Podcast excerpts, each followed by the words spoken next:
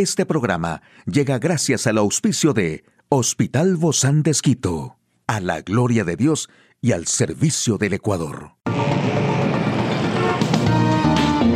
Ciudad Médica, un espacio para tu salud. Hola, ¿qué tal? Qué gusto poder acompañarte. Yo soy Ofelia Díaz de Simbaña en este mundo tan apasionante de la salud.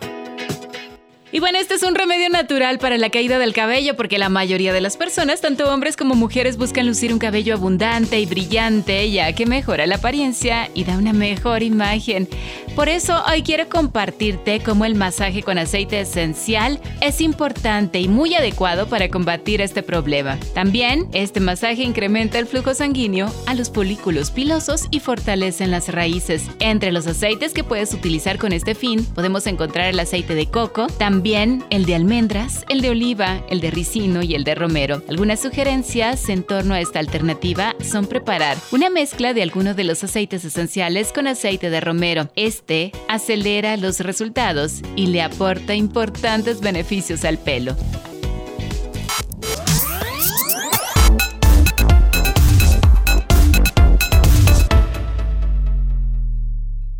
Aquí el detalle de la información más actual en el campo de la salud. ¿Cuáles son los riesgos de infección y los síntomas de la gripe aviar en humanos? El tiempo al aire libre puede reducir el riesgo de miopía en los niños según Harvard. ¿Cómo es el nuevo modelo matemático que permite calcular la protección y duración de los refuerzos contra el COVID? Ya lo sabremos. Bueno, y el Ecuador reportó su primer caso de contagio en humanos. Este brote, que ha tomado un nuevo alcance, pues se reportó eh, la semana anterior por el Ministerio de Agricultura y Ganadería y la Agencia de Regulación y Control Fitosanitario, que reportaron que había 500.000 nuevos aves contagiadas de influenza o gripe aviar. El Ministerio de Salud, en cambio, notificó el primer caso en humanos en el país y se trata de una niña de 9 años que tras los resultados obtenidos en el laboratorio del Instituto Nacional de Investigación y Salud Pública, se confirmó que tenía el virus AH5. La infección se presume que se dio por el contacto directo con aves que portaban el virus. El principal factor de riesgo de infección humana por los virus de la gripe aviar. Parece ser la exposición directa o indirecta a aves de corral infectadas, enfermas o muertas, o a entornos contaminados como los mercados de aves vivas, el sacrificio, desplume, manipulación de las carcasas y preparación para el consumo de aves de corral infectadas, especialmente en el entorno doméstico, probablemente sean también factores de riesgo. El consumo de carne de pollo y huevos no representan riesgo alguno para la salud humana, asegura la entidad. Los síntomas gastro intestinales son más frecuentes en los casos de infección por el virus AH5N1.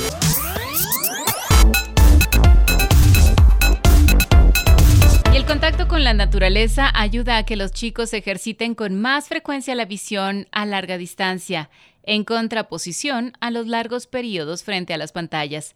Una guía de consejos de una pediatra de la Escuela de Medicina de Harvard dijo todo esto ya que la visión es un sentido primordial para los seres humanos y debemos cuidarlo a lo largo de la vida. Durante la infancia muchos hemos escuchado a nuestros padres decir que había que alejarse del televisor al ver una película o sufriríamos problemas de vista. Y en cierto punto tenían razón. En los últimos años la evidencia científica sugiere que pasar tiempo al aire libre reduce el riesgo de miopía, un problema de la visión que está en aumento en todo el mundo. La miopía ocurre cuando el globo ocular es demasiado grande de adelante hacia atrás. Los genes juegan un papel importante, pero la creciente investigación muestra que existen factores de desarrollo. Un gran paso es procurar que su hijo pase tiempo al aire libre con regularidad todos los días si es posible. Esa es la mejor manera de asegurarse de que miran las cosas a lo lejos. También es una excelente manera de hacer que sean más activos, obtengan suficiente vitamina D y aprendan algunas habilidades importantes para la vida.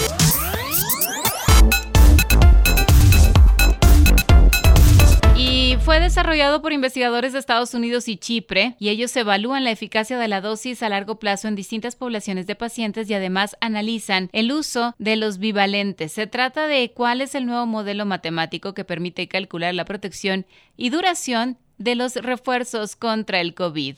Desde finales del 2020 se inició en el mundo la vacunación contra el COVID. Hoy, muchos países ya están aplicando dosis de refuerzo porque la protección contra la enfermedad grave que se alcanza con el esquema primario decae con el paso del tiempo. Para poder evaluar este comportamiento, investigadores de los Estados Unidos y Chipre desarrollaron un modelo computacional que permite pronosticar cuánto puede durar la protección de las dosis de vacunas, incluyendo las bivalentes. Los investigadores diseñaron un modelo matemático capaz de predecir a largo plazo el curso de la inmunidad inducida por la vacuna contra el COVID en distintas poblaciones de pacientes. Consideraron tanto a las personas sanas como a las que tienen diferentes tipos de cáncer o a las personas inmunocomprometidas.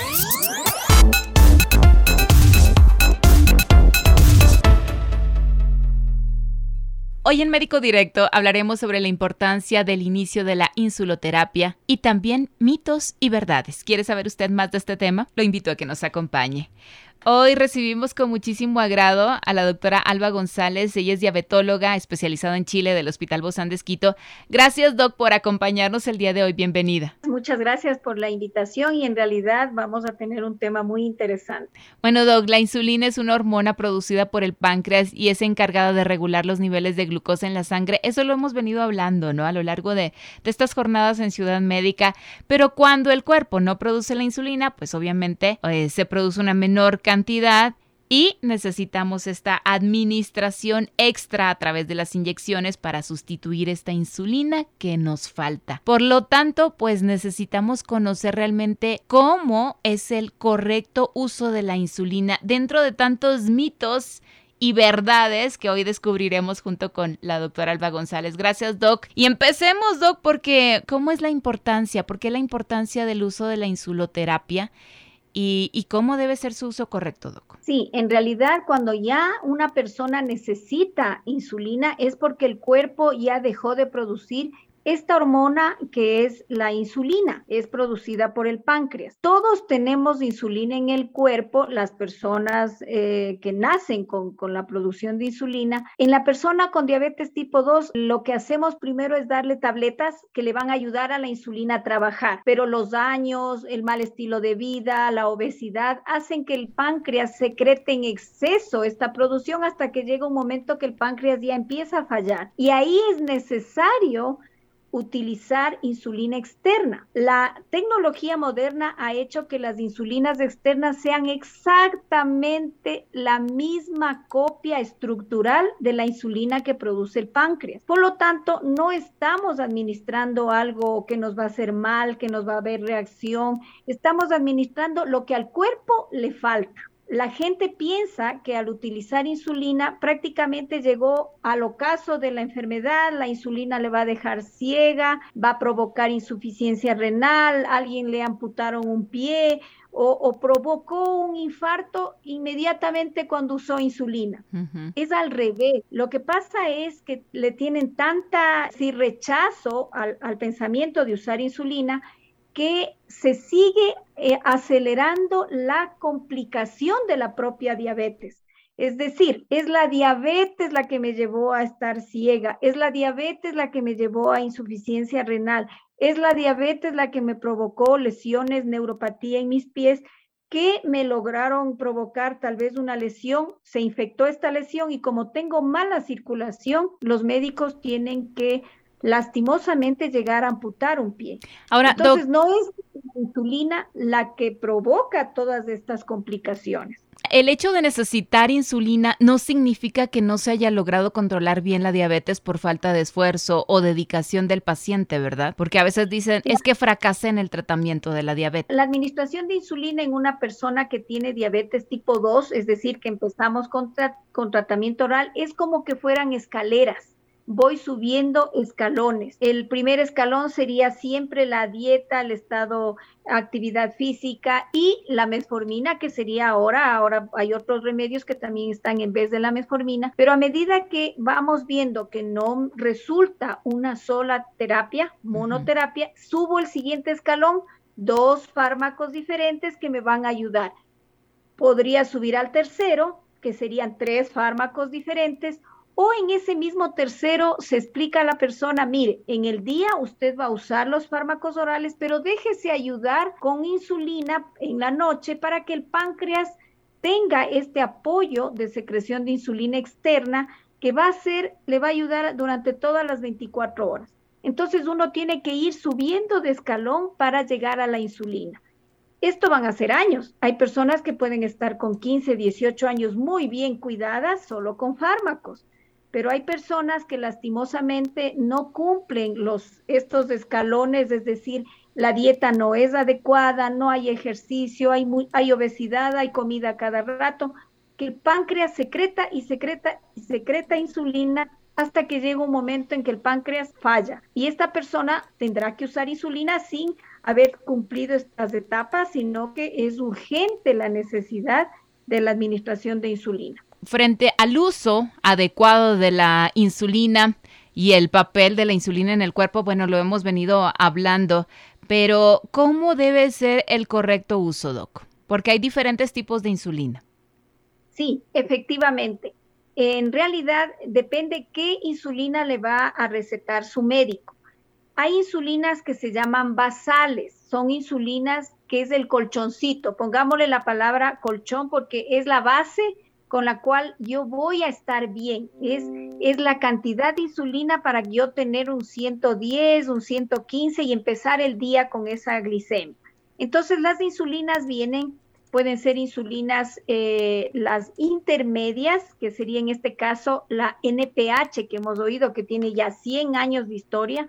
Esta insulina NPH hace una especie de curva, es decir, no es planita, sino que hace una curva a las 6 y ocho horas. Al hacer esta curva me estaría ayudando seis, ocho horas después, es decir, a mi almuerzo. Entonces, una insulina muy interesante porque si hay personas que tienen la glucosa alta a la hora del almuerzo, esta insulina nos ayuda porque va a proteger, ayudar a digerir este almuerzo y me mantiene bien en mis glicemias. Pero también hay otro tipo de insulinas que se llaman análogas. La insulina análoga le modificaron un poquito la estructura de la insulina NPH y esta insulina es planita, planita, planita, planita, planita. Es el colchón. Por lo tanto, no va a hacer una curva que me va a proteger seis horas después, sino que me mantiene estable. A diferencia de la insulina anterior, esta insulina no me va a ayudar a desayunar, almorzar y a merendar, pero me va a mantener tan estable para que el resto del día sea ayudado por medicación oral, por la misma actividad física. Depende mucho entonces la recomendación del médico para cada tipo de diabetes que, que te... Lo ideal es eso, o sea, cada persona tiene un tratamiento individualizado. Hay personas que necesitarán, a mi criterio, la insulina que nos da el Ministerio de Salud, como digo, es muy buena, y hay personas que requerirán la otra insulina. Las unas de insulinas nos, nos pueden, eh, la seguridad social y el ministerio, y habrá las otro, el otro tipo de insulinas en los cuales tengo yo que realmente comprarlas. Quizás eso hace que exista una diferencia de tratamiento a la persona.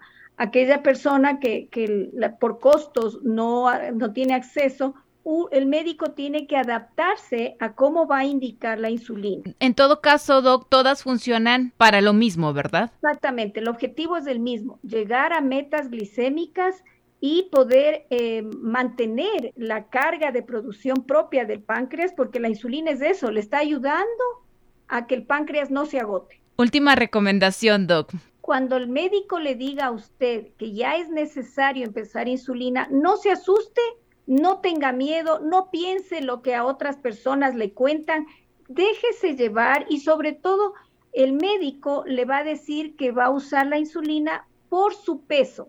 Toda insulina tiene que ser calculada por el peso de la persona. Por lo tanto, no es malo empezar con insulina, es necesario para evitar que el páncreas se siga agotando. Muchísimas gracias, doctora Alba González, diabetóloga del Hospital Bozán de Esquito, y a usted, amigo y amiga a seguirnos cuidando. Hasta la próxima.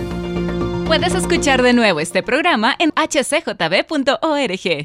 Este programa llegó a usted gracias al gentil auspicio de Hospital Bozán de Esquito, a la gloria de Dios y al servicio del Ecuador.